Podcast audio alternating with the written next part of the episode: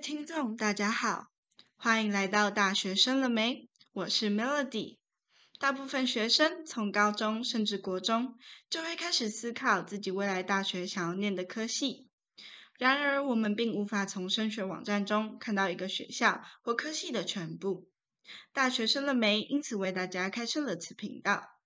频道中会邀请不同学校、不同科系的来宾，跟我们聊聊他的大学生活。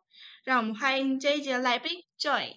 Hello，大家好，我是 Joy，今年是呃生传系大二升大三的同学。那首先想要问 Joy 的是，当初为什么会想要选择念生传系？是一开始的志愿就是生传系吗？其实现在想起来，我想最主要的动机应该还是选校吧，因为呃台大生传系它的哦，稍微简单介绍一下，台大生传系的全名其实很长，二十一个字。台大生物产业传播暨发展学系哦，没有二十一个字这么多啦，九个字。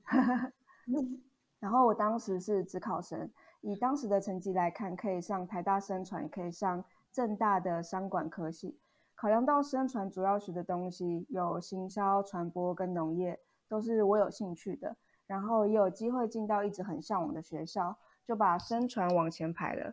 然后当时我爸妈其实也蛮惊讶，为什么会选择台大生传？毕竟一开始我的志愿还是以商管科系为主，加上他们没有听过台大生传，所以不知道他主要学的是什么，未来出路有什么。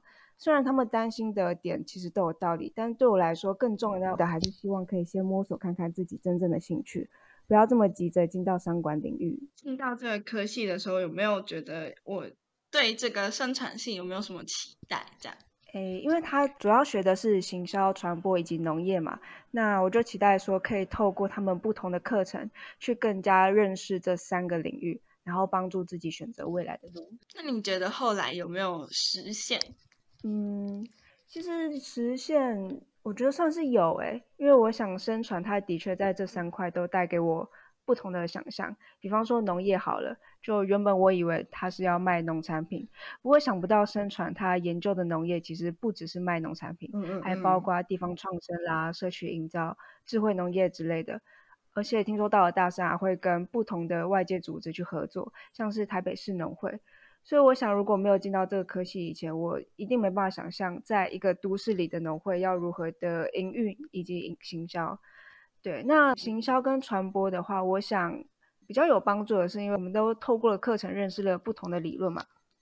然后像在行销学这门课，我们也实际行销过，跟同学一起设计的东西，这部分算是有符合期待。不过我也越发现，就是如果想要更深入探讨行销跟传播这两个领域的话。就势必还是要靠自己额外学习，然后寻找课外活动，才可以实际的去应用你的所学。就有没有觉得什么样的特质的人可能会比较适合读生产系？嗯，我觉得有创意的人跟嗯能够跟团队合作的人，他比较适合读生产系，因为其实我们有很多很多的机会是必须大家团体一起合作的。嗯，比方说像我刚刚讲到的行销学，它其实就是一次就会有十个人一。一组之类的，就是这么多人一组，所以在沟通的过程中，其实就其实团体合作这件事情，从高中虽然我们就有团体报告嘛，可是到了大学，其实又有更多更多，嗯，大家彼此要互相切磋的部分，所以这其实是更为复杂的。对，那我觉得如果没有好的沟通能力的话，其实是很难应付这些的。因为现在就是一零八课纲都要准备学习历程档案嘛，想要问说，如果高中生想要读生传系的话，可能可以上传什么样的学习历程档案，做什么样的准备？哦，这部分的话，我觉得应该是多准备一些跟农业有关的经历吧。嗯，对，因为这个科系它毕竟还是属于在农学院底下的一个科系。好，那呃有没有？觉得面试官有没有希望什么样的学生的特质？哦，这部分的话，因为我是职考生，所以比较没有这么清楚。不过我呃有其他学测生的朋友，他们表示应该是大方、有想法，然后有农业背景加分。生传系大概会有什么样的课程呢？生传系的课程在大一的时候通常都是偏概论。像是传播学、经济学、普通心理学，这些都是比较基础的，那都是为了之后大二大三的课程去打基础。那可能会有学弟妹会想说，哎，为什么会有普通心理学？这是因为到了大三会有消费者研究，呃，那这部分我们会更深入去探讨消费者心理。那到了大二、大三的课程呢，很多都会着重在行销，像是行销学啊、传播计划等等。那大四就没有必修。比较特别的课，我想是大二下的一门统计学吧，就是它听起来跟我们的呃生传系可能没有什么关系，但其实统计学算是所有呃领域的基础，对，所以我们还是要学统计。然后还有一门课叫社区营造与区域发展。这门课呢，我觉得它让我们进入就实地的进入社区去做采访，这些经验其实都还蛮让人印象深刻的。宣传系有没有什么比较特别的活动？比较特别的活动，我觉得应该是圣诞舞会吧，就是它是一年一度举办的派对类的活动。那它会跟其他系一起合办，通常呃会有好几个系一起呃。推派人选，然后出来主办。那你可以在那个场合去认识很多人，然后去跟大家喝酒啊、跳舞之类的。虽然呃我都不会去，但是都可以看到，就是很多朋友他们有发照片，然后大家在那一天都会长得非常好看，然后大家会穿小礼服。我自己觉得很特别的是，我我自己是戏排的，戏排就是呃一个科系，然后大家一起打排球，然后我们会办。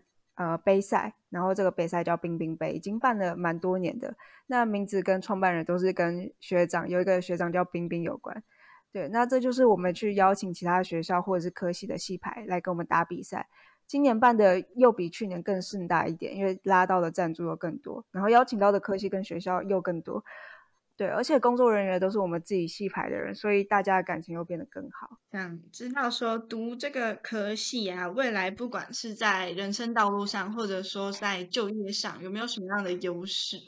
诶，因为这个科系教的东西它非常广泛，从商业领域到行销到传播领域，跟农业领域都会有所接触嘛。那它就培养了我们跨领域的能力，加上我们的课程就是常常需要团体报告，它就可以训练我们团体合作的能力跟。沟通的能力，对这些其实我们刚刚都有谈到。那现在很多职业呢，它其实都强调软实力的部分。我想这就是我们科系未来的优势。那想要问说，生长系毕业的学长姐啊，大部分都会从事什么样的工作？其实还蛮多元的，呃，当然还蛮多都会从事行销相关的，呃，或者是从事公关领域的。